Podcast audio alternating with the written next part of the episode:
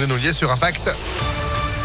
Bonjour Sandrine. Bonjour Phil, bonjour à tous. À la une, deux ans de prison dont un avec sursis. C'est la peine prononcée à l'encontre de l'homme qui s'en est pris au maire de Grigny. Il lui avait donné une gifle, l'avait insulté et menacé à l'aide d'un couteau jeudi dernier sur la place du marché pour une histoire d'attribution de logement. Il devra purger une peine d'un an de prison à domicile avec bracelet électronique. Il a donc été jugé hier soir en comparution immédiate. Léa Dupérin, vous avez suivi l'audience. L'augmentation des agressions envers les élus locaux partout en France c'est logiquement imposé dans les débats. Oui, l'avocat du maire de Grigny a repris une phrase de son client qui avait déclaré « Nous ne sommes pas les punching balls de la République ». La procureure a renchéri, demande une réponse ferme, immédiate. Elle rappelle que la situation aurait pu dégénérer. Deux témoins ont en effet assuré que l'homme qui était alcoolisé avait brandi un couteau menaçant de mort les élus présents. C'est faux, répond le prévenu qui regrette toutefois la gifle. J'ai complètement craqué, assure-t-il enfin. Son avocat parle d'un homme poussé à bout, d'une descente aux enfers après la perte d'un travail, un sentiment de rejet et un isolement total.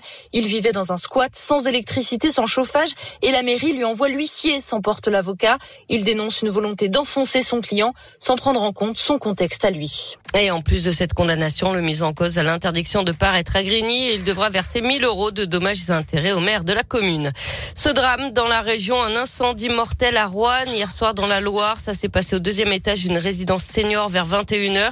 Le bilan est lourd. Une personne est décédée, une autre est gravement brûlée. Elle a dû être transportée vers l'hôpital Édouard Herriot à Lyon.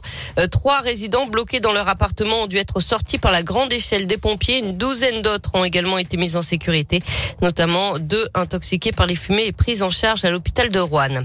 Une violente sortie de route cette nuit à Vernaison. L'accident s'est produit vers 3h30, euh, route de Givors. Une seule voiture est impliquée avec cinq personnes à bord, notamment trois femmes âgées d'une vingtaine d'années. L'une d'entre elles a été gravement touchée, les deux autres plus légèrement.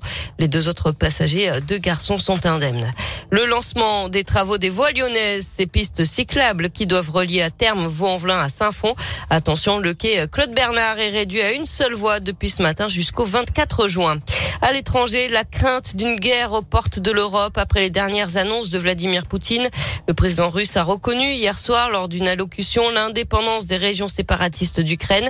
Il a même ordonné à son armée d'entrer sur ces territoires pour, je cite, maintenir la paix. Les Occidentaux promettent des sanctions. L'Élysée dénonce notamment une dérive idéologique évoquant un discours mêlant, je cite, des considérations rigides et paranoïaques. Du sport avec du tennis, c'est la belle performance de Caroline Garcia. La lyonnaise a fait tomber hier une ex numéro un mondiale, la roumaine Simona Alep, au premier tour du tournoi de Doha. Elle enchaîne dès aujourd'hui face à l'américaine Cory Goff, 23e mondiale. Du foot féminin, troisième et dernier match du tournoi de France, un tournoi amical. Les Bleus, invaincus pour le moment, affrontent le Pays-Bas ce soir.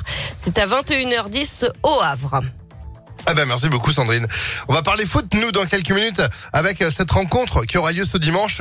Lyon face à Lille, l'OL face au LOSC. Une belle affiche, non? Ah bah oui. Ah franchement, ah bah vous y serez en restant fidèle à Impact FM.